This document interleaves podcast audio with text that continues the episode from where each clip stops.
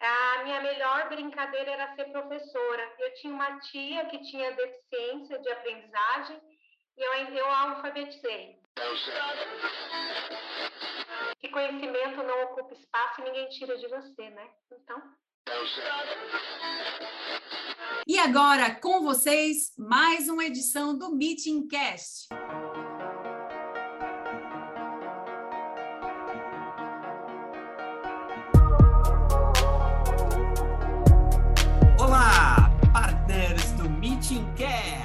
Tudo bem com vocês? Desde já, muito obrigado pela sua audiência. Eu sou Fred Silveira, um dos fundadores do Meeting Educacional de Marketing e Finanças e apresentador deste podcast. Aqui falamos sobre as carreiras dos profissionais da educação, valorizando as pessoas por trás das ideias e instituições.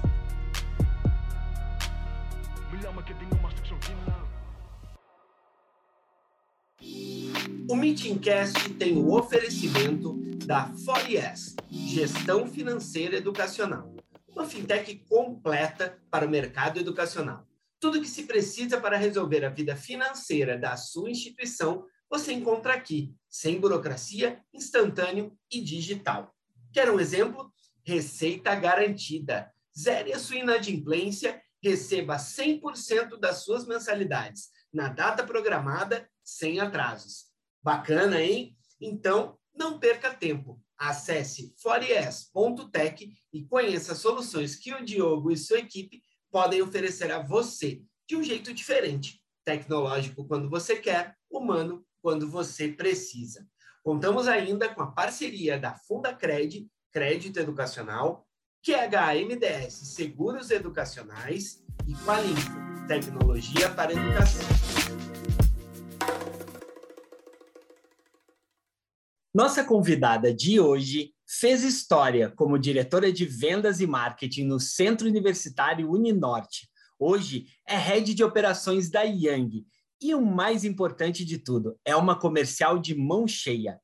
Ela inspirou a webinar estouradíssima Somos Todos Comercial do Meeting, que, aliás, está disponível em nosso canal no YouTube para quem quiser assistir vale muito a pena. Também já participou conosco de um episódio muito massa na terceira temporada, junto com o Gustavo Malavota, falando de equipes comerciais de alta performance, que também está lá no YouTube para quem quiser conferir. Senhoras e senhores, com vocês para dividir conosco a sua belíssima trajetória na educação, Indira Kitamura. Seja muito bem-vinda ao Meeting Cast, Indira, uma honra tê-la aqui conosco. Uma honra toda minha. Muito obrigada por poder compartilhar minha história com vocês. Que beleza, que maravilha. Estamos muito felizes, Indira. A gente está no momento, né, assim, falando muito de, de comercial, né, e, e, e de verdade, essa é, um, um pouco, assim, um, um, bom pedaço do insight, né, de ter trazido o nosso webinar passado veio de, de te ouvir falando, né, na nossa, na nossa edição de equipes comerciais de alta performance, quando você falava sobre a conexão entre o comercial e o acadêmico. Então, isso tudo é, nos inspirou né, para construir Ai, essa, essa, essa, esse webinar. E é muito legal te ter aqui agora, né, no, no nosso Meeting Cast, para poder contar a tua história. E a gente está começando nessa segunda temporada sempre com uma pergunta específica, né, para guiar a nossa conversa. Quem é a Indira, sem dizer o que você faz e aonde você trabalha, Indira?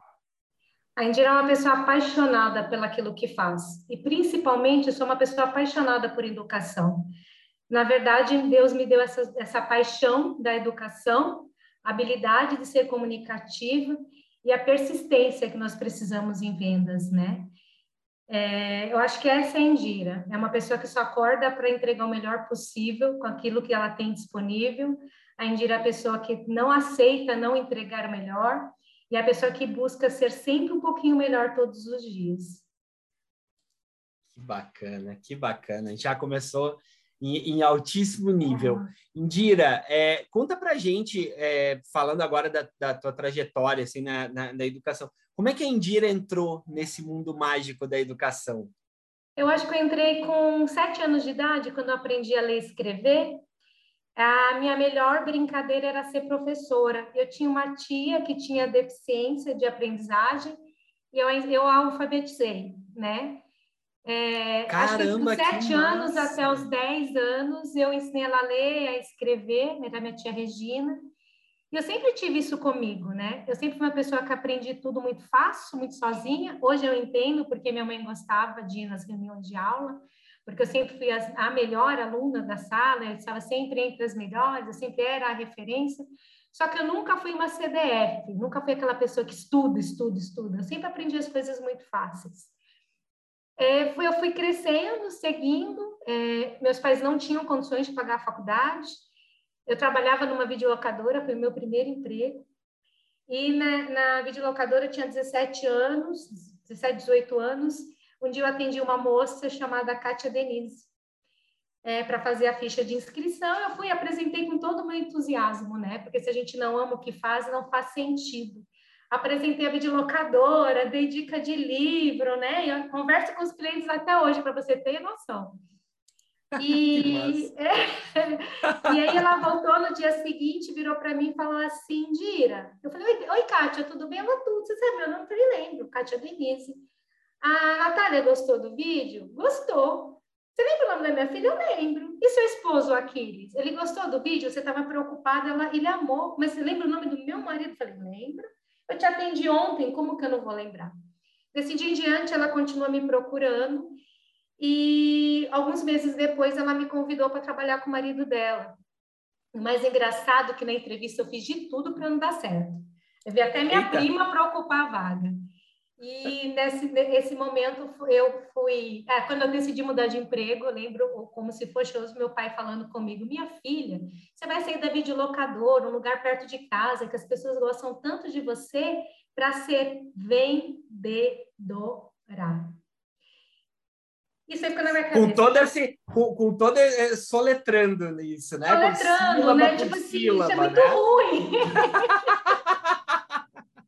Porque, na verdade, a referência dos meus pais era que eu fosse uma contadora, a referência deles era algo que, que ele via que dava sucesso. E aí eu virei para meu pai e falei, pai, na pior das hipóteses, eu vou ganhar um pouquinho mais. E tem um negócio chamado comissão. Eu vou trabalhar com um troço chamado telefone celular.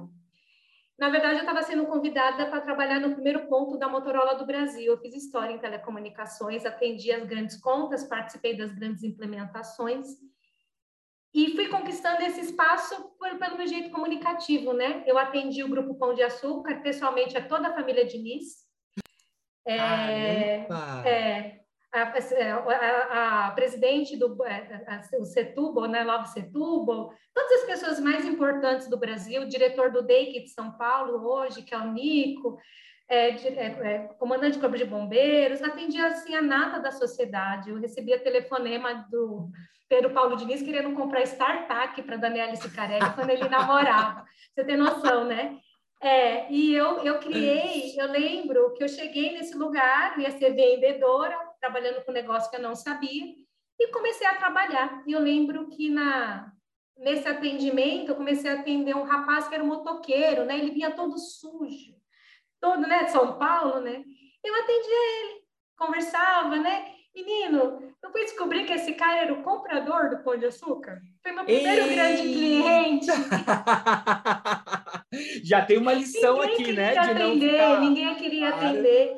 E nesse claro. dia eu descobri que a aparência não importa, né? Na verdade, eu nunca me preocupei com a aparência, porque eu sempre fui uma pessoa muito simples. Eu sempre parti do princípio que todos devem ser tratados com o mesmo respeito, a mesma educação. E então, para mim, tanto fazia ele estar tá limpo, sujo. A gente atendia muita gente muito rica, porque na época as pessoas que tinham celular eram muito ricas. Eu não vou falar muito, senão vão descobrir minha idade. Mas... e aí eu fui, né? Desses trabalhos, desse atendimento, implementei o primeiro atendimento corporativo em São Paulo para atendimento a celular, atendi as grandes contas é, Bradesco, é, Itaú, é, Grupo Pão de Açúcar, atendi ser ministro de telecomunicações algumas épocas, pra, participei do primeiro projeto de instalação é, de painéis eletrônicos nas rodovias de São Paulo.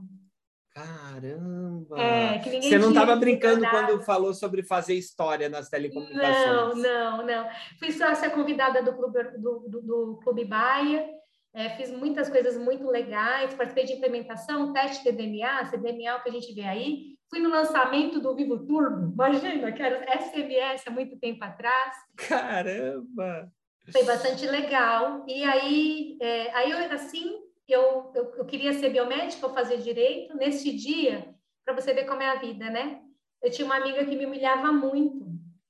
E ela fazia administração, faculdade. E o meu chefe, bem do meu jeito, me promoveu, né? Quando ele me promoveu para supervisora comercial, é, eu já ganhava a melhor comissão, é óbvio, né? Tinha os melhores clientes. Ela começou a me destratar porque eu não tinha faculdade, eu não tinha competência para geri-la, né? já que ela tinha ensino superior. Naquele momento eu decidi estudar, eu tinha já, não, comecei a ter condições de pagar, quem pagou minha faculdade fui eu, e me formei, né, dentro da, da, da Motorola, né, fazendo projetos, fomos os primeiros pontos no Brasil, viramos case, é, as maiores contas, os, os, melhores, nós éramos referência, né? E, e, o mais legal é que eu sempre apliquei tudo muito na prática. Tudo que eu aprendi, eu aplicava na prática, né? Então, eu aprendi é alguma coisa na faculdade e ia para a prática. Eu aprendi isso aqui, então, eu sou, né? Ah, mexer no Excel, aprendi na prática. Fiz um trabalho de AFO para todo mundo na minha sala, né? Formei tá. com honras, eu me formei com honras, só não formei em primeiro lugar por um décimo de uma amiga que colou na prova. E Eita. até os professores vieram pedir desculpa, porque não tinha como provar, né? Mas todo mundo, era unânime, né? Caramba! É, Vocês formou é, em quem, Indira? Me formei em administração, com ênfase em comércio exterior, porque eu tinha um sonho de trabalhar com comércio exterior. Aí eu, te, eu, nasci em pós-venda e nascer em pós-venda bem na época do, do, Código de Defesa do Consumidor, das reclamações, daquele auge né, de, de manifestação. Hoje eu entendo bem o código, né, participei de tudo. Eu, eu vivi muito Sim. isso na pele. E aí, eu, na faculdade, com o meu trabalho, eu percebi que eu estava na carreira correta. É, daí qual faculdade era? Eu qual fiz o UNIP, Universidade Paulista, em São Paulo.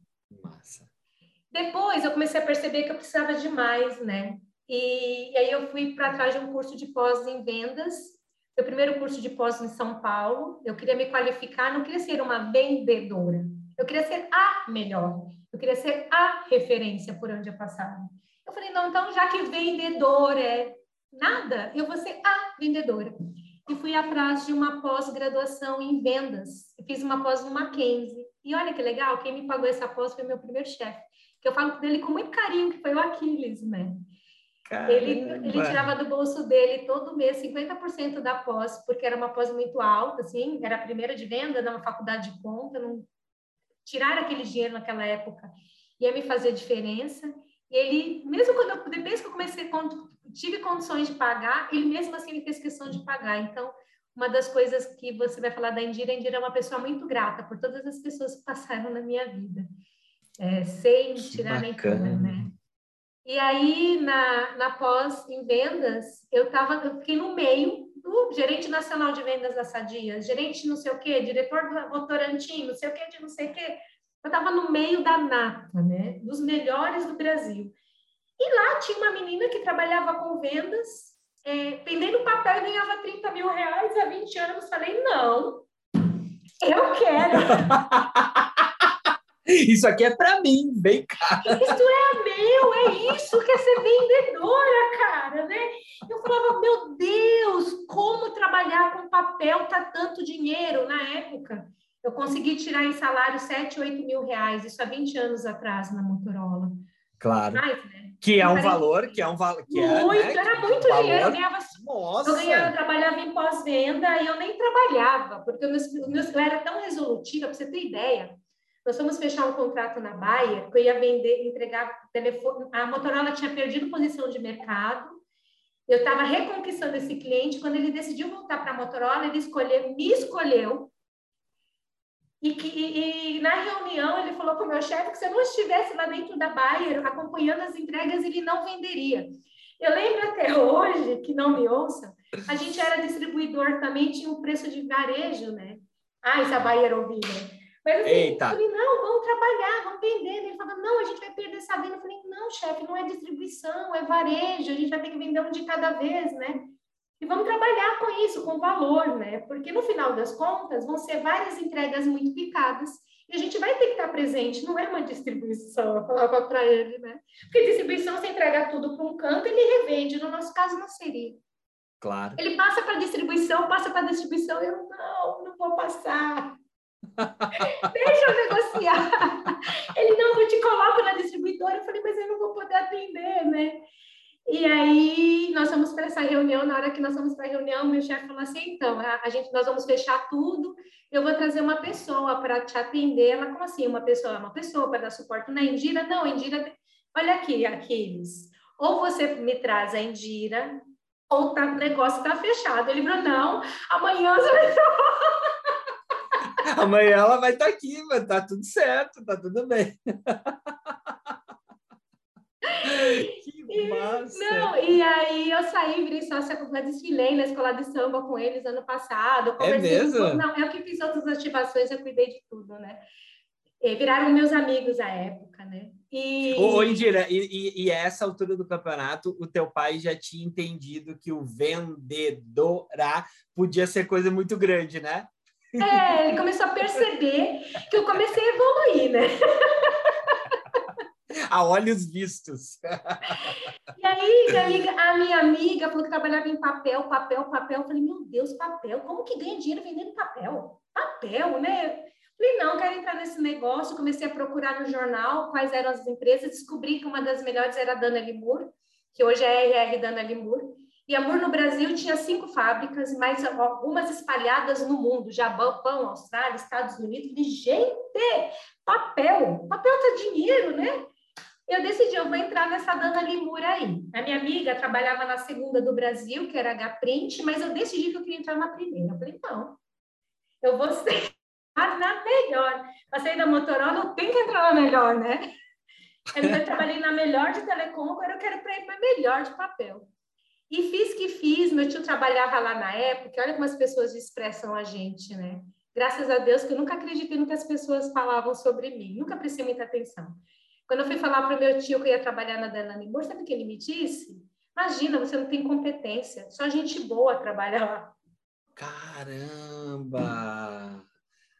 Foi o mesmo tio que eu, eu era apaixonada por ele, tá? Foi o mesmo meu tio que aos 15 anos, quando eu falei para ele que eu queria fazer faculdade, sabe o que ele me disse?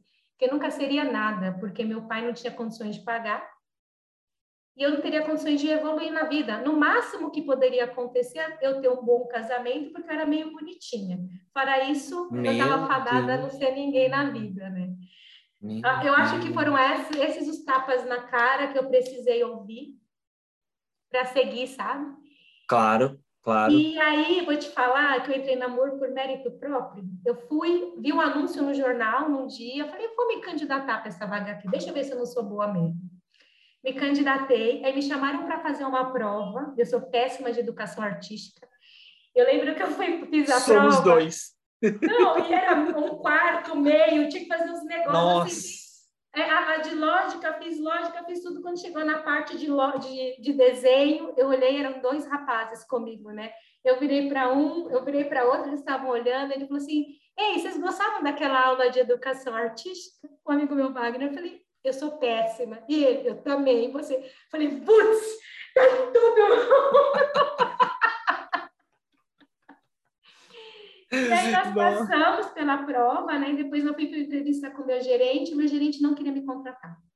Porque ele falava: você vai sair de gestão num setor que você ganha X para ganhar menos 4X e ser vendedora? Eu falei, vou, porque eu preciso entrar nessa área. Eu sempre trabalhei em pós-venda eu preciso ir para venda para ter experiência, né? Meus amigos da pós-graduação estão falando que eu tenho que ir para vendas.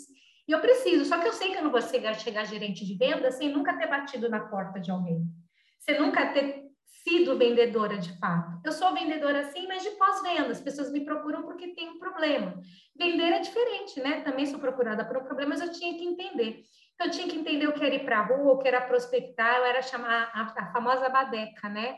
Eu tinha uma carteira horrível sabe? Eu, ia, eu, eu, na época eu aprendi a andar em São Paulo com lista, sabe? Aquele, aquele guia manual, porque eu me perdia. Então, assim, para mim foi uma experiência gigante, né? E foi a primeira vez que eu falei, literalmente, né? Porque a pessoa para ganhar menos 4x fale, né?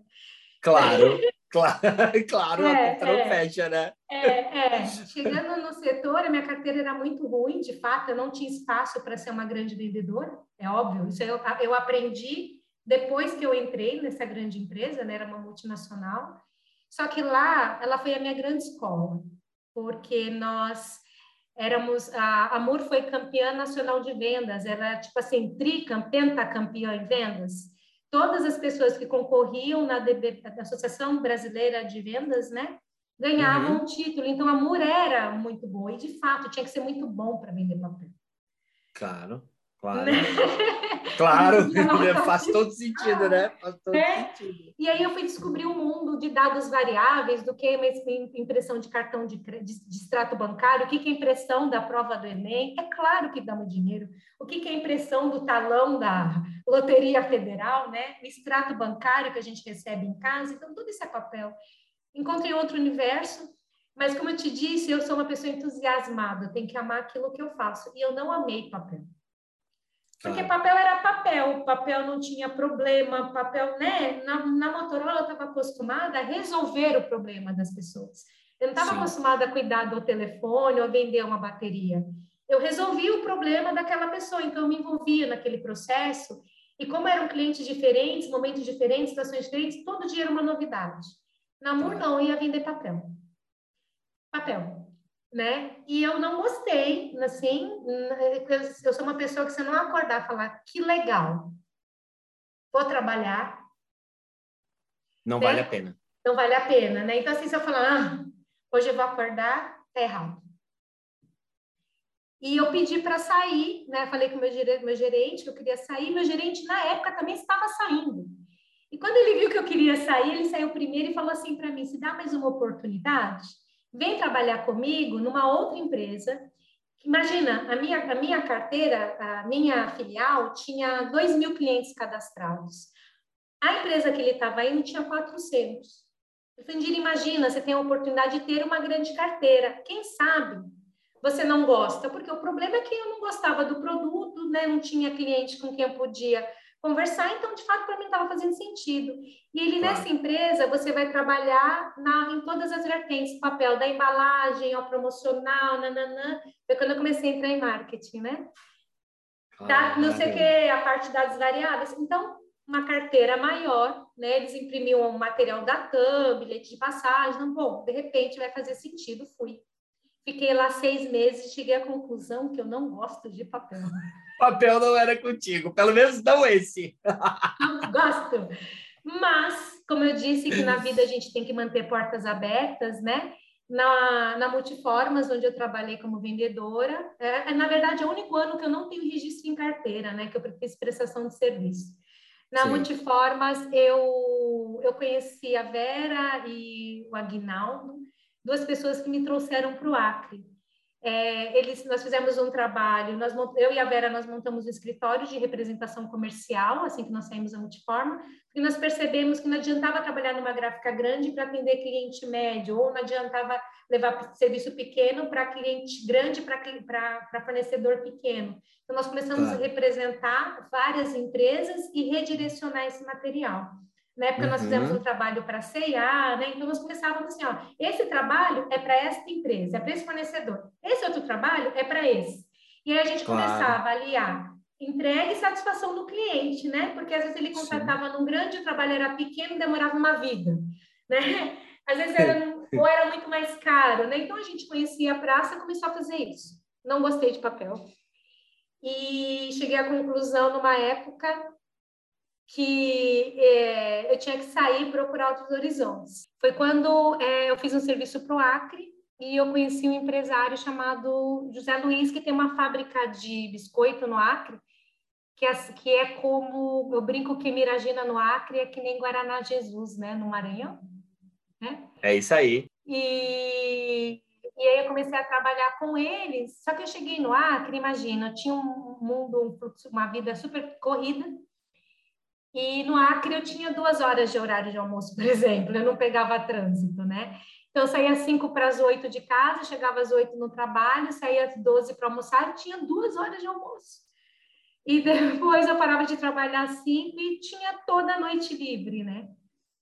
E no Acre, né, na primeira semana que eu cheguei no Acre, veio a minha nova, me renasceu a vontade de ir para a sala de aula. E foi quando eu decidi, é, de fato, ingressar na carreira acadêmica como professora. É, ingressei na Uninorte, no Centro Universitário Uninorte, como professora de, de, de elabor, é, produtos, projetos de desenvolvimento de produtos e embalagens. Era algo que só que eu sabia bem, né? Eu era a única especialista em vendas no Acre e comecei a trabalhar. Um dia, uma amiga veio me pedir ajuda para fazer um curso de, de vendas, que ela iria ministrar na FIAC. E ela não era, não, não tinha experiência, expertise em vendas, né? E nesse dia, é, ela veio, pegou as apostilas e foi embora. E olha como o mundo é, como, como, como as coisas acontecem quando tem que ser, né? Na mesma semana, eu andando na faculdade, na Uninorte, eu encontro um mantenedor, um mantenedor né, um, um dos proprietários da Uninorte. A minha amiga me apresenta para ele e fala: Olha, ela, tá, ela veio trabalhar na Miragina, ela é vendedora. Ele é, ele, ah, estou montando um time de vendas aqui, inclusive tendo todo mundo fazer um treinamento de vendas que vai ter no IEL. Eu falei: É, vai fazer um treinamento de vendas com uma pessoa que não é especialista em vendas, né? E você, e você tem a única especialista em vendas aqui, falei para ele. Eu sou a única do Acre. Por que, que você não me contrata para treinar o seu time? fica a dica, fica a dica, né? Falei, é, eu sou especialista em vendas, tenho experiência não sei o quê, não sei o quê, não sei o quê. E aí a gente começou a, meio que assim um namoro, né, no bom sentido, de falar sobre trabalho. E eu comecei a fazer, dar aula na Uninorte. Eu trabalhava na Miragina durante o dia, cuidando dos canais de distribuição, refazendo embalagem, produto, né?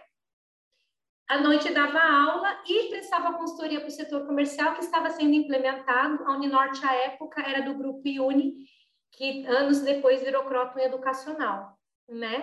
Sim. E, e nós, eu trabalhava né, com o Meckler, com o Rodrigo Galindo, né? Eles eram os meus chefes na operação, e só que eu era a única consultora, né? Só que eu era a única consultora que, mesmo estando lá, batia todas as metas do semestre, né? E de captação, né? De tudo. O pessoal até falava assim para mim, quando eu falava, eu quero tirar férias em janeiro, porque minha família era toda daqui. Eu falei, mas não pode. Eu falei, mas eu tô com a meta batida. Ele, é, mas meta batida não significa que o trabalho acabou de acabar. Eu falei, eu sei, mas o fato de eu não estar aqui também não significa que eu não vou trabalhar. Claro. Eu já tinha meu trabalho remoto. já, na, já naquela época já estava Naquela época eu já fazia trabalho. Muito bom. É uma e visionária, comecei... de fato. É, e aí eu comecei a trabalhar, tinha três empregos, né? Tinha gerente de vendas, dava aula, era consultora, até 2009, quando eu engravidei da minha filha, e aí quando a Sofia nasceu, até o último dia eu trabalhei nos três, tá? Eu trabalhei até sexta-feira, Sofia nasceu no sábado, e quando a Sofia nasceu, eu falei, não, não vai dar não vou dar conta de três trabalhos, né? Claro. E como eu sempre amei educação, e foi numa época que a Uninorte estava fechando parceria com a Fundação Getúlio Vargas, que eu falei, não, já que eu tenho que trabalhar com educação, seja na claro. melhor. Claro. E, né, e, aí foi quando eu fiz a minha, minha, minha segunda opção de reduzir meu salário de novo, só que dessa vez eu reduzi para metade. E fui trabalhar na Uninorte, é, mas com a negociação que eu assumiria o projeto de implantação da GV. E eu fui por, por quatro anos a coordenadora local da Fundação Getúlio Vargas, eu fui, fui avaliada de nota, até a nota máxima, que era 5, né? 4,80 na operação enquanto coordenadora da Fundação Getúlio Vargas. Caramba! Voltei a assumir a operação de vendas né, da Uninorte, só que sabe o que acontece? A pessoa que tem três trabalhos tem tempo ocioso durante o dia, né? Com certeza, muito. Totalmente. Totalmente. E, e tem que aproveitar bem esse tempo, né? Assim, claro. Eu falei, Samanta, não tenho trabalho. A Samanta foi minha primeira diretora. Eu falei, Samanta, não tenho trabalho. O que você quer que eu faça? Né? E aí eu fui começar, eu comecei a perceber que a gente tinha 80 vagas de direito, só que a gente só colocava 30 alunos em sala e tinha uma lista de 1.600. Aí comecei a perceber, eu comecei a disparar SMS para as pessoas que tinham aprovado, começava a chegar gente, né? Eu fui fazendo aleatório, né? E aí o meu chefe começou a perceber que estava criando aluno, né? Estava trazendo aluno e aos poucos eu fui assumindo outras posições. Então aí de repente entrei comercial, de repente fiquei responsável pela convocação dos candidatos. Então todo o ingresso, toda a convocação, todo o processo que antes era da secretaria acabou ficando para mim. E aí a gente começou a entender que tinha problema no FIES. Eu fui descobrir que a galera não agitava. Eu fui entender o porquê não. Aí o que, que eu fiz? Aprendi a fazer aditamento e fui resolver o problema dos aditamentos três anos atrás estavam parados. Caramba. E aí eu comecei a entender que a gente tinha a possibilidade de colocar mais aluno com FIES. E qual era o gargalo? Era o processo. Aí o que, que eu fiz? Montamos um processo que em um dia eu tinha, no primeiro dia, foi um ano, 2014, se eu não me engano, no, o FIES abriu dia 1 de julho. Dia 1 de julho nós tínhamos 300 contratos formalizados. Caramba! Em um mês, nós tínhamos mil contratos fechados no Banco do Brasil. Ligavam para a gente para entender por que tanto contrato. Como que a gente conseguiu ser tão ágil? E tudo perfeito, porque no, nós montávamos um fluxo e todo semestre a gente montava para ajustar quais eram os gargalos da operação, sabe? Então, todo semestre a gente melhorava e, e aí eu ia para a rua, parecia política, né? Falando, fazendo captação com o meu chefe, né? Ele, Dira, hoje eu estou indo não sei aonde, vem comigo, eu saía correndo. que massa! E aí, a gente, aí eu fui aprendendo, fui aprendendo, e em marketing vendas nunca se fala, né? Marketing não capta direito e vende no, vendas não converte. Sim. E, e eu sempre, sempre, sempre tive esse problema no meio do meu percurso. Eu assumi marketing uma vez, frustrada, saí. Depois eu assumi de novo. Na verdade, me deram o setor de marketing com uma equipe, porque todo mundo do setor não existia ninguém no setor. Eita! Uma expansão, a aquisição, a implantação de, da FGN em Salvador, a aquisição da FGN, a integração da FGN em Salvador, a implantação da FGN em Fortaleza, no shopping em Fortaleza, e a integração da Uniron em Porto Velho. E mais um setor sem ninguém de marketing. Meu Deus do céu! É. e, e para mim, marketing era digital, né? E nessa época eu pude contar com o Meckler Nunes, né, enquanto consultor me ajudou Sim, muito. Sim, eu conheço ele. Momento. É, eu trabalhei Conheci, com já ouvi palestras, já assisti evento dele, muito legal. Sim, sim. Muito e fiz bom. algumas consultorias com as outras empresas e fui tentando organizar a minha cabeça, né? Porque como eu equipe, com quatro operações, viajando uma semana para cada, cada cidade, imagina, com uma filha pequena. É... Caramba! Era, era loucura, assim, né? Eu fiz mestrado e fiz pós-graduação, fiz o MBA na época, tá? Eu não fiz Meu... É, é. Meu Deus do céu. Usou todo esse tempo ocioso que você tinha todo na época, Todo esse tempo ocioso né? que eu tinha na época. Claro. ô, ô, ô, Indira, e, e, você, morava, você morava em Rio Branco nessa época? Isso, eu morava em Rio Branco. Eu vim para Rio Branco para trabalhar na Miragina e aqui fiquei. Fiquei. Sim. Não, mas é, é, é que eu, Rio Branco. Não, é que, é que eu fiz essa, esse, é, eu sublinhei isso, né? Porque você está falando assim, você viajava para vários lugares, né? E, e, e de um, e, assim, diferente de São Paulo, eu mesmo tenho isso Eram aqui em Salvador. Né? Gigantes, de São não, Paulo, Brasília e tal, é assim, é, vai para um lugar, pega escala, vai conexão, não sei aonde, né? Viagem do Acre é uma viagem para Nova York. Exatamente. Imagina, eu perdia mais tempo no aeroporto do que muitas vezes. Claro, sabe? claro, é, é. Era essa a minha vida. Exceto o voo de Porto Velho Rio Branco, que era menos uma hora por conta do fuso. A gente saía. Ganhava, 11 horas e chegava tempo. 10 para as 11. Muito bom. Eu fui aprendendo, né? E o meu, meu desafio foi: não tinha equipe, não tem gente, não tinha gente qualificada para trabalhar. E outro desafio de desenvolver, né? E eu tinha. Eu era isso, isso era que ano, Indira? Isso era isso que era ano? em 2000 e... eu, eu, eu terminei a MBA na GV em 2012, entrei no mestrado em 2012.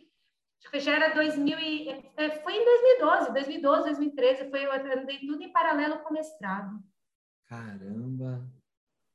É, tanto que no mestrado me deram cheque, hein? não queriam me pegar. Eu fui vendedora no mestrado. Eita, sério? Fui super vendedora.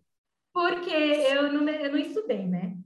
Vou falar, não estudei. Tirei uma nota 7,5 que me qualificou, tirei 10 no inglês, que me passava, e fui para a entrevista. Na hora que eu vi a prova de inglês, eu já saí confiante, né? Falei, pô, tirei nota boa, nota prova de inglês, ainda fui, vou para a entrevista.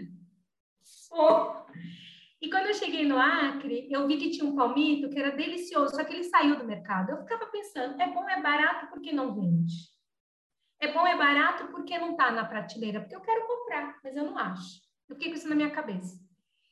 Claro. Eu falei, eu vou falar sobre mercado, se existe mercado sustentável no Acre, né? Vou fazer um case do palmito da Bonal. E olha como Deus é, né? Grandioso. Acho que Deus está na minha vida todos os momentos, ele fica soprando no meu ouvido. Na hora que eu fui ver a seleção dos coordenadores de mestrado, tinha um chamado Raimundo Cláudio, a minha amiga falou assim, esse cara aí trabalha no projeto Bonal. Eu falei, jura? e quando eu vi o projeto Bonal, que é o projeto sustentável, tinha tudo, menos marketing. Falei, caraca, vou falar de mercado sustentável. Né? E foi claro, fazia todo sentido, tudo conectado. Sentido, tudo conectado. Entrei, quando chegou na entrevista, o coordenador, foi meu coordenador do mestrado, até falar o nome dele, para depois ele assistir o Ruby Clays, e tinha o, o coordenador do mestrado também, o, o Caritinho e o, o Raimundo. Viraram para mim e falaram o seguinte: por que, que eu vou te aceitar no nosso programa de mestrado se tem pessoas com notas muito melhores do que você? Eita! Aí eu virei e falei assim: bom, eu tenho alguns motivos para te dizer o motivo, o porquê. O primeiro deles é que eu tenho mais de 10 anos de experiência de vida é, trabalhando em educação e mercado de trabalho, experiências em grandes centros, e hoje eu sou diretora, eu represento a maior faculdade do Acre. É, porque hoje eu sou coordenadora da maior faculdade de economia da América Latina, e a minha cadeira é para economia. Hoje eu sou coordenadora local da Fundação Getúlio Vargas. De fato, eu não tirei uma boa nota, tanto quanto essas pessoas que acabaram de sair da graduação. Mas a minha diferença com eles, eu tiro lendo e estudando. A deles. E aplicando, né? É, é, só vivendo, né? Então, entre o meu tempo de adaptação a eles e o deles para mim, eu vou falar para vocês, vocês vão perder muito menos tempo comigo do que com eles. Porque fora isso, eu tenho duas pós-graduações ainda, né? Eu tinha uma grande faculdade Mackenzie e tinha uma certificação de MBA em projetos na Fundação Getúlio Vargas. Então, assim, aprender. É, né? Aí você é muito ocupada. Você não vai ter tempo de estudar, você não vai conseguir entregar, não sei o quê, não sei o quê, não sei o quê. Professor, é o seguinte: tudo que eu me proponho a fazer, eu faço. Eu nunca parei nada pela metade. Então, a gente vai combinar o seguinte: se no primeiro semestre eu faltar em alguma disciplina, eu reprovar por falta, ou deixar de entregar algum trabalho, eu mesma chego aqui e vou me jubilar. Fora isso, falei para eles, vocês vão ter que me engolir. Porque de todas as possibilidades que você tem, eu sou a sua melhor proposta. Falei para ele, eu sou a sua melhor, a sua melhor aposta. Eu tenho um capítulo, ele, o meu coordenador disse, ei, ei, Cláudia, era o capítulo do, capítulo do livro que você está precisando.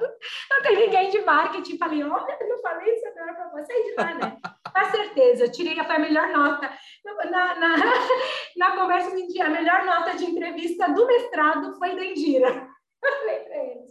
Então, aí você escolhe com quem você quer ficar, comigo com eles. E eu fiz mestrado, e aí no meio do caminho, ia falar sobre marketing sustentável.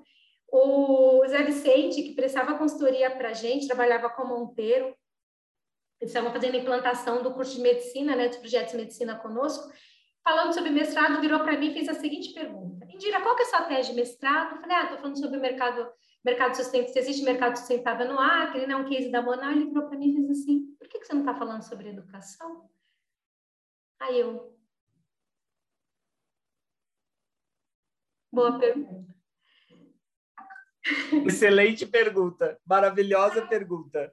É, já que tudo que eu faço é aplicado, né? E aí é, eu comecei, eu tenho, fui tendenciosa a trabalhar com a parte de análise preditiva, tanto que hoje a minha formação é inteligência de mercado mesmo, essa parte de análise preditiva. Claro. É, e eu fui trabalhar com, com o Ruby Clays. E quando eu fui mudar de coordenador do mestrado, todo mundo falava: ele é péssimo, ele é mau, ele é não sei o quê, ele é horrível, você vai odiar. eu falei: ah, vou, né? Eu vou com ele porque né, ele é nota 6, ele fez Viçosa, ele ganhou o prêmio Chico Mendes, né, ele fez a valoração do Parque Chico, Chico Mendes. Né? Então, assim, ele é referência nacional, por que, que eu vou deixar trabalhar com ele? Deixa ele ser chato. Deixa eu te contar, ele era mesmo. Eu chegava depois de noites, assim, eu só fazia, só estudava aos domingos de, de madrugada, né? Ele virava na minha, no meu trabalho e fazia assim, lixo, lixo, lixo, lixo, faz de novo. Eita. Aí eu chegava ele, lixo, lixo, lixo, Faz de novo, fui testando a minha humildade, né? Aí teve um dia que eu virei para ele e fiz assim, professor, olha, isso aqui é lixo, lixo, lixo, só que só vai ser alguma coisa com qualidade quando o senhor decidiu o que o senhor quer. E aí circulei. Qual caminho o senhor quer que eu siga, né? E nesse momento eu ganhei o respeito da pessoa mais relevante de educação no estado do Acre, que é o professor Rubi Cleison, quem eu tenho muito respeito. E depois fiz uma banca com a professora Socorro Neri, que chegou a ser prefeita, foi secretária de Educação no Acre, uma das mulheres que eu mais respeito no Acre, que hoje eu tenho é, a oportunidade de chamar de amiga, né? E que cuida de educação e a gente continua conversando, né? E é isso. Esse episódio, esse... Ô, ô, Indira, sabe que eu me dei conta de uma coisa aqui? Você esse tá episódio... Muito. Não, esse episódio que você... Pelo contrário, nossa esse episódio aqui que você está contando, esse episódio específico, né, do lixo, lixo, lixo, ele é o mesmo princípio ativo das pessoas que falavam que você não ia conseguir entrar para vender papel, do seu tio, uma, né, se não tô, né, é. não, não tô aqui fazendo julgamento, mas né, assim, mas do, do, da, da, fala que, né, que foi feita. Então, é, é, assim, como é importante, como é importante realmente relevar um pouco dos, da, dos, dos, comentários e dos, é, é, é, dos impulsos externos que se tem, né? E a gente poder acreditar na gente mesmo e, e, bancar aquilo que a gente quer fazer, daquilo que a gente tem capacidade de fazer, né? Isso é extremamente importante. Eu acho que é o mesmo princípio ativo que você usou para não se abalar, porque outras pessoas se abalariam. Como assim lixo, né? É, mas, mas eu acho que tem aí uma coisa, assim, uma confiança, uma, uma, uma fé em, em você mesma e que você está cumprindo o um plano maior que eu acho que, que te impulsionou nesse caso, né? É, é uma determinação, sabe, Fred? Porque eu acho que nem sempre a gente vai ser bom no que a gente faz. Eu, é por isso que eu gosto tanto da educação. Quanto mais eu aprendo, mais eu tenho vontade de estudar. Inclusive, eu já estou até procurando outra coisa para fazer. Mas é, é, é, na verdade, o lixo, lixo, lixo dele, eu acho que não foi para mim. Era a forma que ele tinha de falar que, que, eu, que era ruim. Mas ao mesmo tempo que ele me queria enquanto orientando, ele acreditava em mim. Acho que a forma que ele tinha de falar, assim como meu tio, né? Eu acho que a grande sacada é a gente aprender a transformar coisas negativas e ver, o, ver, ver no negativo o lado positivo. Essa é a verdade. Porque Perfeito. eu falei para você, né? Eu falei a primeira vez, eu já falei quatro vezes na minha vida, né? Eu depois da última, que foi a pior de todas, eu falei, eu nunca mais vou falir. Agora, o que que eu aprendi com isso? O que que eu aprendi com o fracasso? E a venda é isso, né? Porque a gente, assim, a cada dez pessoas, a gente recebe nove não e um sim. O que que eu aprendi com os nove nãos para tentar transformar um em dois, né? O que eu percebo muitas vezes que falta esse input, falta esse impulso de fazer as coisas diferentes, sabe? E é outro, outro ponto que eu busco muito no meu time, e às vezes acaba até me frustrando, sabe? Eu choro às vezes, né? eu falei, pai, acho que eu estou fazendo alguma coisa errada, acho que o problema sou eu. Mas sabe que a gente tem uma expectativa das pessoas. Eu sou uma pessoa que eu gosto de ensinar. Então, assim, não saber não é problema eu, eu gosto de aprender. Se nós duas não sabemos, eu não tenho problema em buscar, né? Então vamos aprender juntos. O que me deixa um pouco chateada com o ser humano é o conformismo, é o comodismo, né? Então até brinco, né? Entre ter uma pessoa muito qualificada para venda e ter uma pessoa muito determinada e muito persistente, eu prefiro a persistência zero qualificação. Porque o restante a gente aprende, né? E assim, na minha trajetória é exatamente esta, né? Eu sou uma apaixonada por educação, Fred, eu sou fruto da educação. Hoje eu fiz o mestrado, terminei o MBA em Big Data na sequência, sou eu tenho uma certificação internacional em, em marketing digital. Esse ano, como meta, é, é fazer a certificação do PMI, porque eu só tenho um, é, projetos, mas eu sei mexer em vários sistemas e tudo que eu me proponho a fazer eu aprendo. Então, eu consigo fazer, mexer em Power BI, eu sou avançada em Excel, aprendendo sozinha, eu conheço o Tableau, conheço Geoda, é, sabe, eu sei Python, não, ah, você mexe, mexe, não, eu sei, se eu precisar mexer, eu vou mexer, mas eu sei pedir, né, que eu acho que é o mais importante. Claro, então, eu sou uma pessoa que quando eu paro para questionar ou para pedir, ou quando eu não concordo, eu sempre concordo com muita clareza naquilo que eu estou falando, porque eu busco a informação antes. e hoje, como head de operação da Yang, que está sendo um outro desafio para mim, é, quando eu não entendo o que está acontecendo, eu sento do lado do meu time, eu converso, eu observo, sabe? São os momentos que eu mais gosto, porque é o momento que eu aprendo, que eu entendo e que eu penso numa solução para melhorar a performance, né? É, então, isso é muito aplicado. É claro que nem sempre a gente tem a tecnologia que a gente precisa, mas o fato de não ter não significa que eu tenho que entregar um trabalho não, não tão ideal, né? Eu costumo dizer que a gente tem que entregar o melhor possível com aquilo que a gente tem disponível.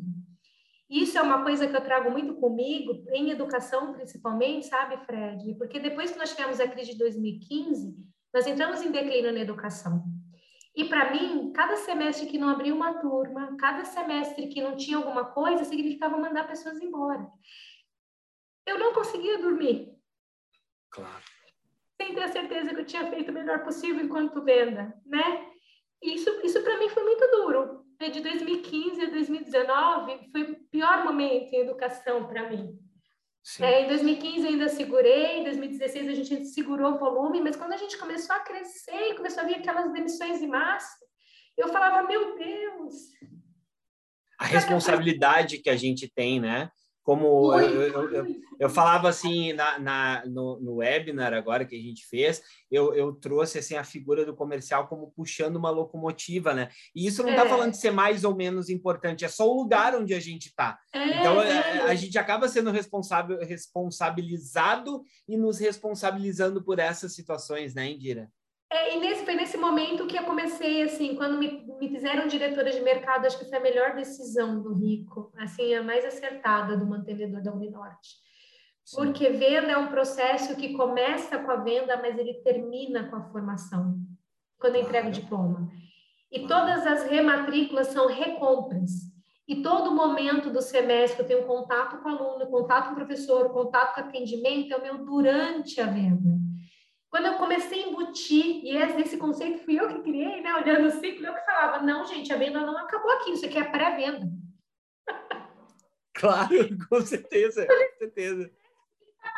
Semestre, então todo mês ele paga por aquele serviço só durante a venda. Né? A recompra é a rematrícula. E a entrega do produto é na formação.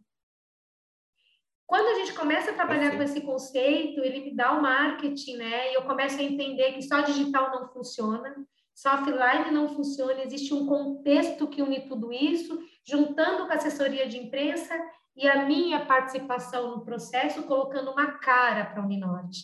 E aí, nesse contexto, eu não posso deixar de falar da Vanessa Igami, não posso falar da Kátia Gasparini, nós éramos a cara da Uninorte, né? nós colocávamos a cara, TAP, então, assim, em rede social, em evento, nós éramos Uninorte em todos os momentos, né? Isso era uma responsabilidade muito grande para a gente.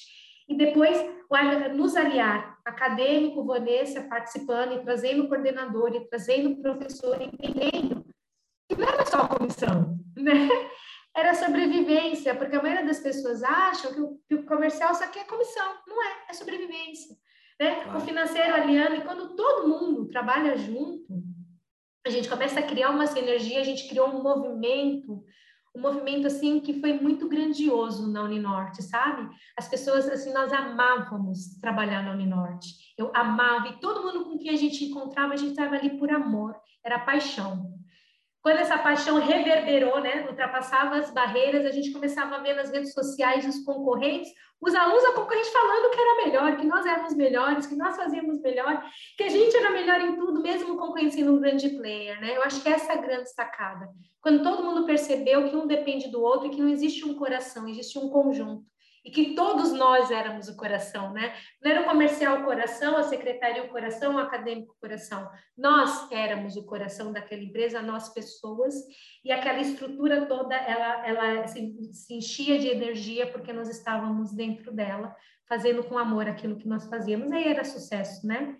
O que aconteceu é que o setor de fato foi encolhendo, as dificuldades foram chegando, a, a, existe uma necessidade de reestruturação de posição, né? Vendas não vende sozinho, produto, preço Sim. experiência. Isso, né? é isso aí, é isso aí, Na a gente falou muito é sobre isso. Produto, é preço, experiência e produto. Perfeito, perfeito, isso né? mesmo, é isso mesmo. É, até mudar a sequência e aí essas coisas não, não andam casadas, as coisas não acontecem, né? Sim. É, então, essa é a minha trajetória no comercial, essa é a minha história. Lembrando que o Meeting Cast é um oferecimento da 4 Gestão Financeira Educacional, uma fintech completa para sua instituição. Contamos ainda com a parceria da Fundacred, QHMDS e Qualinfo. Ô Indira, e, e aí o seguinte, é, aí agora, né, você você faz um movimento aí, assim, é, retomando é, essa, essa linha de raciocínio, né, a linha do tempo, digamos assim. Aí você estava lá no mestrado, aí você construiu tudo isso que você estava contando aqui para gente agora, de se tornar cara, né, e de fato você você era mesmo, eu me lembro de de, no, no ano passado, né, quando eu fui fazer assim algumas pesquisas para pegar referências, eu disse, cara, ela é a garota propaganda da Uninote, né, cara? É impressionante, muito legal, assim, coisas assim que, que são uh, próprias de quem está vestindo a camisa desse jeito, né? Isso ficou muito, muito, muito claro. Tanto que eu te falei, de verdade, eu, eu falo aqui publicamente, boa parte, assim, dessa da inspiração para a gente vir construindo essa coisa de somos todos comercial começou lá te ouvindo falar, né? Dessa conexão toda entre comercial, acadêmico e tal. E aí, como é que foi esse movimento de agora você muda o lado do balcão, né? Porque você estava na instituição e agora você passa a ser prestadora de serviço. Eu estou falando porque eu, eu fiz o caminho inverso, né? Eu entrei lá 10 anos atrás, eu entrei como prestador de serviço, e aí eu mudo de lado de balcão, vou para a instituição e vivo assim coisas completamente. Como é que foi para ti fazer essa mudança? Conta para a gente como é que chegou, né? Como é que foi, como é que se tomou essa decisão e, e o que que você está vivendo agora, assim, nesse nessa mudança de balcão, de lado de balcão, né? De lado de balcão, né? Conheci o, o Henrique por acaso. Eu, eu conversava com ele por telefone e um dia houve um problema, meu voo parou em Minas eu falei, já que eu tô em Minas, deixa eu ligar para aquele cara que é bom vendedor, porque o Henrique é um dos melhores vendedores que eu conheço. Caramba, vê, demais. Concordo, né? assino o embaixo. Henrique assino é foda, como vendedor de embaixo. Não, é, mas é isso sou, mesmo, eu não, é isso. Eu não sou uma boa mais. vendedora como ele, não. Né? Ele é um bom vendedor. É. E, e, o Henrique nos ajudou muito, né? Lembra quando era eu equipe? O Henrique ajudou a gente, muito, me ajudou muito na estruturação da, do setor de marketing. Logo em seguida eu conheci o Rodrigo, e, e criamos uma relação, né? você sabe, né? Sou desse jeitinho, acho que o Rodrigo gostou, falou essa mulher aí é, é briguento. é, a pandemia em 2020 me fez refletir sobre muitas coisas, sabe, Fred? Uhum, uhum. Vida, de tudo. Minha filha adolescente, querendo para um lugar maior, minha filha fala estudar no exterior, fazer o high school no exterior. Ela está no sétimo ano, está na oitava série, né? Mas um ano ela quer mandar no exterior. Eu ficava pensando, como que eu vou mandar minha filha do Acre, que ela Sim. não sai da... Eu morava num condomínio de casas, que ela não sai da esquina sozinha. Claro, claro. E, e a Sofia foi... Essa ideia foi amadurecendo na cabeça dela já antes de 2020. Em 2020 ela já veio com escola, com local, para onde ela quer, com valor, o que faz, o que pode, quanto tempo pode ficar imparável feito a mãe dela. É, eu falei, eu acho que tá pequeno. É. É, não que eu não ame o Acre, não que eu não goste, eu sou muito grata a tudo que eu vivi, mas para minha filha naquele momento estava, mesmo porque a Sofia, ela é acriana, só que ela vivia em São Paulo, então ela tem a referência do Acre para São Paulo, né? Claro, é, claro. Estava muito tempo. E, e, aí eu optei por ir embora do Acre, é, recebi o convite do Rodrigo Henrique, assim, e toda a confiança que eles dedicaram em mim, aceitei vir para BH. Eu queria ir para qualquer lugar do Brasil, menos para São Paulo. Então, até falando, é mesmo? É, é mesmo? Eu, eu, tenho medo de São Paulo hoje. É porque Mas você nasceu lá, né? Eu sou paulistana, da Zona Norte. Uhum. É, conheço todo São, conheço São Paulo inteirinho, ando São Paulo tudo, porque eu trabalhei como vendedora, né? Claro. Eu tenho claro. medo de sequestro, eu tenho medo de roubo de hum. celular na rua. Eu só vi com alguém das tragédias da da TV, e aí eu não tenho mais coragem de deixar minha, minha filha andando assim, né? Aqui em Minas, ela estuda numa escola legal, é perto da escola, ela vai e volta a pé, ela almoça, ela agora ela só faz, eu virei Uber dela, né? Então era algo que eu precisava assim, foi uma escolha muito muito pautada no, no, no pessoal e é claro com esse desafio de ir, ir para mudar, né? Sim. É, mudar de processo. E para mim essa mudança é engraçado, né? Eu sou fornecedora, mas eu continuo fazendo com o mesmo amor. Hoje nós atendemos 11, 11 bandeiras diferentes em, todo, em todos os estados, assim, tem clientes em todos os estados do Brasil, ou quase todos. É, não, não tem como ser todos, né? Porque só são 11, né? Então não tem como. Mas, assim, nas principais capitais do Brasil, algumas claro. grandes marcas. E quando eu estou trabalhando para esses clientes, eu estou trabalhando com o mesmo amor, com a mesma responsabilidade de fazer o melhor possível, porque eu tenho medo de não fazer o melhor e ir atrás. Saber que a estrutura precisa de aluno, se não tem aluno, tem muito corte, né? Por mais que eu não tenha o contato com essas pessoas, que eu não saiba quem elas são, eu acho que essa minha memória emocional, ela me direciona para isso, né? Claro. E é um serviço, assim, muito diferente, porque eu, de fato, eu só vendo. Aí eu tenho que ter um time de vendas de alta performance, Sim. com toda a diferença do que é, é, Nós não somos um call center convencional, é, é um call center que tem uma, uma, uma, linha cultural bem definida, que respeita valores, que respeita diferenças. Então, né, é, uma, é um call center que tem uma gestão horizontal de um público muito jovem, é, trabalhando para outras pessoas muito jovens, né?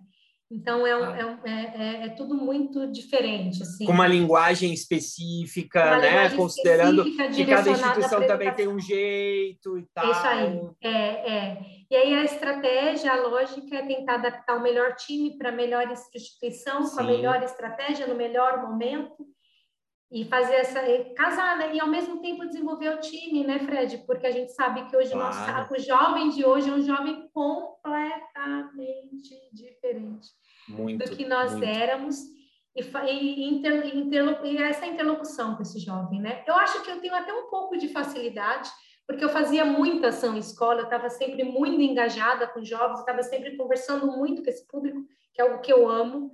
Na verdade, todo o meu ah. trabalho na Uninorte, o que eu mais amava era estar tá palestrando, estar tá no meio, estar tá no Enem, sabe? Então, assim, para mim... Com as pessoas é, ali, com né? as pessoas, é. Então, assim, ah, não é algo... Ah, não, eu gosto, eu gosto. Sim, sim. E, e é esse outro desafio, assim, a gente tá, nós estamos tendo, assim, excelentes resultados, graças a Deus, é, ter uma, um call center especializado em educação, com profissionais da educação, é, sim, bacana, né? Sim. faz toda a diferença para o nosso mercado, né? E com é. time, né, que vocês têm aí, assim, não só as pessoas, mas a, a, a, as pessoas que fazem parte, né? Tá, tá aí a, a Carolina tá aí com vocês. É, a, a junção é, de um é. gênio feito o Rodrigo com um vendedor feito o Henrique, feito Henrique. perspicaz, saga. Nossa, é, é, é um timaço que vocês têm aí. É um timaço. É. Na verdade, quando eu falo de time é, de educação, é exatamente isso. Bruno, um Fraga, enfim, tô lembrando aqui dessa que galera fazendo toda aí, de, né? que fazem educação mesmo, que entendem, sabem o que nós... a gente sabe o que a gente está fazendo. Claro né? Ah, então, assim, nós não somos um call center que atende banco, que atende aqui, não, nós temos a, a, os especialistas em cada área, e aí a Yang está crescendo também para outras vertentes, outros segmentos, hoje nós estamos atendendo o Cruzeiro, então... Pegando clube de futebol, cruzeiro, né? time de futebol, a parte de cobrança também, com a vertente em educação, que também é uma cobrança diferente, que é um trabalho... Claro, total. É, agora tem uma outra vertente chamada Eubank, que vai trabalhar com a parte de crédito consignado, né, que é uma linha de crédito também, então com, com outro especialista da área também, que trabalha com, né, que já tem essa, essa expertise nessa área, tanto de cobrança também. Então, assim, todas as pessoas que estão a, a, na direção do processo são pessoas especialistas na área. Acho que isso que faz a diferença, acho que isso está fazendo a Yang, de fato, decolar, né, crescer bastante, né. Com certeza, que Você legal. Diz, é o gênio com o Henrique, o vendedor. Caramba, não, o, o gênio do Rodrigo, porque o, o Rodrigo é um gênio, né? É. O Rodrigo é um gênio, né, cara? Que isso, o cara é um gênio, a visão de mundo, de tudo, é, é impressionante, realmente. É, é, é, essa dupla já é uma dupla explosiva, e aí, assim, trouxeram pessoas que né, levaram para aí, né, pessoas que fazem assim muito e faz muito sentido. Você se envolve muito, né? Você é muito coração de se envolver com as marcas. Então, é, também acho que é um pouco da proposta, né, que a Yang é. tem, que vocês trazem, né? O, e eu não tenho como não me envolver, viu, Fred? É. É humanamente impossível. Até tem. Mas não tem como. Não, não, aí, aí não é você. Aí não é você, né? Aí se não, não é você, tá certo? Não sou eu. Sem essa essência, sem isso, não sou eu. Claro, tá certo. O Indira, é... E, e, aí, quando, quando a gente olha para o futuro, que é uma outra pergunta que a gente gosta muito de fazer aqui, né? É, em, em educação, assim, o que, que a Indira tem de sonhos ainda para para realizar? O que, que, que, a Indira pensa em, dentro da educação? Né? Eu já entendi que tem uma coisa pessoal de poder né, assim, dar uma, uma, uma, uma, uma experiência para sua filha, né? para a Sofia fazer com que ela vá, é, possa ter uma bagagem né? para ir para fora do país e tal. Mas a Indira, quando olha para a educação, o que, que tem de sonho aí para realizar? Quando eu olho para a educação como um todo, o que eu sonho mesmo é ajudar pessoas, porque para mim a educação é transformadora. O meu prazer em uhum. trabalhar com a educação é encontrar pessoas na rua. Na, na, última semana que eu fiquei no Acre, eu chorei todos os dias. Porque eu encontrava pessoas falando, nossa, você me ajudou, nossa, se não fosse você, nossa, você me fez refletir. A Indira é isso. É isso que move a Indira. Então, a Indira na educação, é uma pessoa que consegue ajudar os outros por meio da educação e muitas vezes trazendo conhecimento, orientando como se fazer. Acho que meu trabalho na Yang é muito disso. Eu costumo dizer para as pessoas que nós não somos vendedores, nós transformamos as vidas das pessoas. A nossa responsabilidade lá é de mudar a vida de famílias, porque eu enxergo isso na minha vida. Né? Eu mudei a vida da minha família, eu montei, montei, mudei o contexto da minha família e da vida dos meus pais pela educação. Eu nunca, eu nunca aceitei um trabalho por dinheiro, Fred. Todas as vezes que eu mudei de trabalho, eu mudei para ganhar menos. Nunca mudei para ganhar mais. E no decorrer do processo, eu conseguia sucesso e conseguia dobrar, triplicar meu salário. Por quê? Porque para mim, a, a grana, ela vem com um trabalho bem executado. Ele é consequência e não objetivo. Então, é, sempre falo isso para as pessoas: não escolha uma profissão por dinheiro, porque você vai estar fadado a ser infeliz, né? É, e não de repente nem ganhe tanto dinheiro assim, porque se você é infeliz no seu trabalho, talvez você nem seja tão bom. Então, Indira para educação, Indira que é transformadora, Indira que colabora com os outros e principalmente Indira que ajuda as pessoas que não têm acesso à informação, sabe? Eu quero trabalhar mais nesse social, eu gosto muito disso, porque eu já encontrei talentos na periferia de pessoas que não conseguem ganhar uma bolsa porque o pai e a mãe não conseguem orientar. E não é que não consegue porque não querem, não consegue porque não sabem, né? Então, é esse, na verdade, esse é o contexto da educação. A minha filha, o contexto nela, eu acredito que ela percebe a educação como importante, ela até fala para mim que ela quer ter uma vida boa e para isso ela tem que estudar, não que ela goste, mas que ela para ela ter um emprego bom, ela tem que estudar, para ela fazer alguma coisa boa, ela tem que saber. Na verdade, isso na minha filha, ela foi plantado pelo que ela enxerga em mim, né? Eu sou uma pessoa que passei a vida dela todinha estudando, Passa o dia claro. o tempo todo falando que educação é importante. Quando a gente fala muito uma coisa, que uma coisa é boa, é uma consequência para ela, não é uma escolha. Sem dúvida. Né? É natural. Agora, em dia, enquanto educação, eu tenho comigo que eu quero ser uma referência em educação no Brasil. Ah, uma referência por, é, por vaidade? Não. Uma referência porque quanto mais conhecido eu for, mais pessoas eu posso ajudar.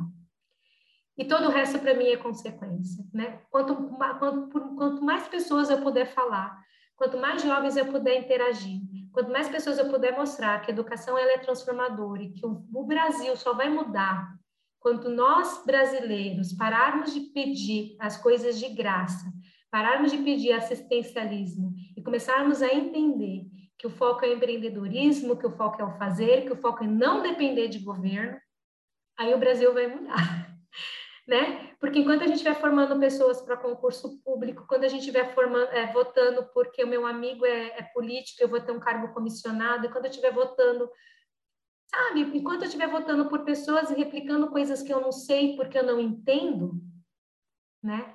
A gente não vai ter uma melhor vida, né? Então, a Indira, enquanto educação, é poder mostrar para as pessoas que ela é transformadora, que a gente precisa estudar, nós precisamos entender, a gente precisa questionar, a gente não pode aceitar, né? E a gente tem que evoluir. né? E eu acho que Deus me colocou na educação e todas as vezes que eu pergunto para ele, meu Deus, por que eu aqui no Acre, né? Meu Deus, por que eu aqui falando com tantas pessoas? Por que eu aqui na educação? Eu paro, eu lembro da Indira aos sete anos ensinando e eu percebo, não, Deus plantou esse, esse desejo no meu coração porque ele tinha esse propósito para mim, então para quê, né? Por que que eu vou rejeitar, né? Eu vou aceitar, abençoar, amém, e vou seguir, né, Fred? Acho que essa é Indira, essa é Indira na educação, essa é isso que eu quero para mim, sabe?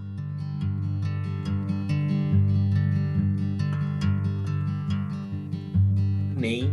Que, que, coisa linda, que, que conexão, de fato, é, tudo tudo na tua na tua trajetória se conecta e eu estou muito feliz e muito muito tocado, muito emocionado de, de poder trazer essa história para quem está nos ouvindo.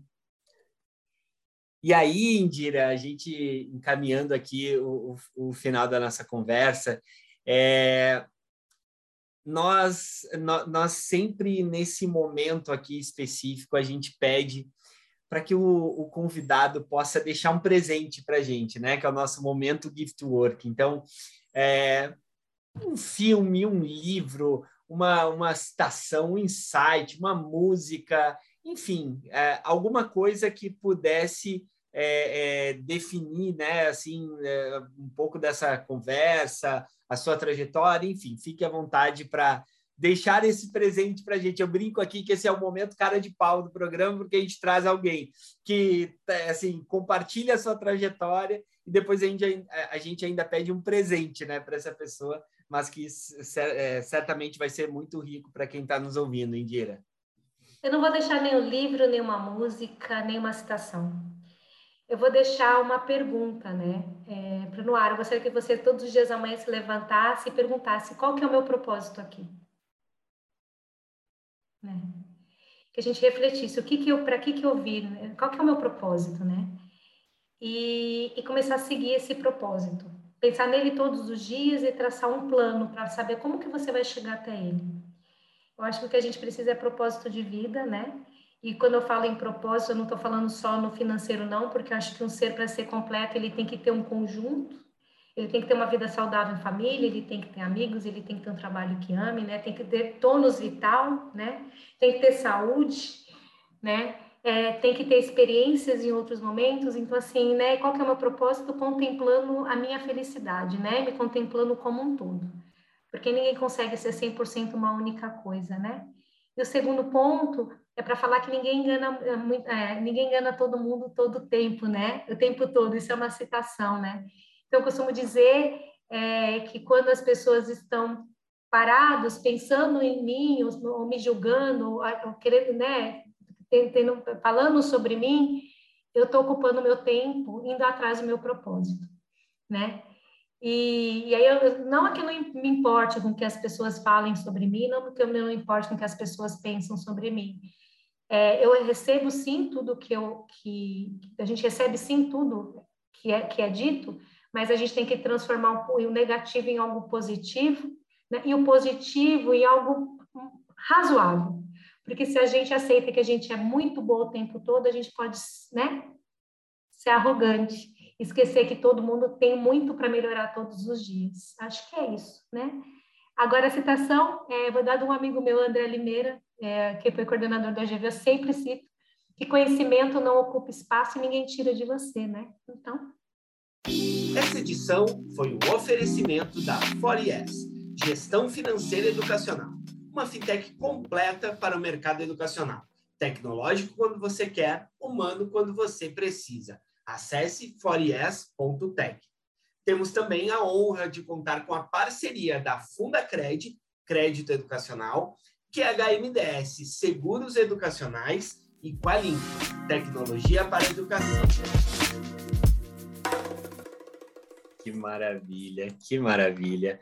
Indira, te agradeço demais, demais pela presença, ter vindo aqui, contar sua história, compartilhar com a gente. Tenho certeza que os nossos partners estão ouvindo, curtiram demais. muito obrigado mesmo por fazer parte né, do, nosso, do, nosso, do nosso ecossistema aqui do Meeting e te receber aqui no nosso Meetingcast foi incrível. Muito obrigado mesmo. Eu que agradeço, viu, Fred? Muito obrigada, viu, pela presença. E vou encerrar aqui agradecendo a todas as pessoas que passaram na minha vida, tá? É, nesse processo, desde a Uninorte, da Motorola e todo mundo, e principalmente Rodrigo Henrique, pela oportunidade de estar trabalhando na Yang agora. Aí eu tô, não estou sendo honesta, né? Porque a gente só fala de Rodrigo Henrique, mas é Rodrigo Henrique, a Sara, né? Sara, exato, exato. É, não posso claro, deixar. Massa aí, é isso mesmo, é isso mesmo. Tá bom, é a todos mesmo. os sócios da Yang. Muito obrigada, tá? Nós que agradecemos, agradeço a todos vocês que estão na nossa audiência. Fiquem ligados que em breve mais um episódio novinho do Meetingcast estará disponível para vocês. Grande abraço a todos e até a próxima. Tchau.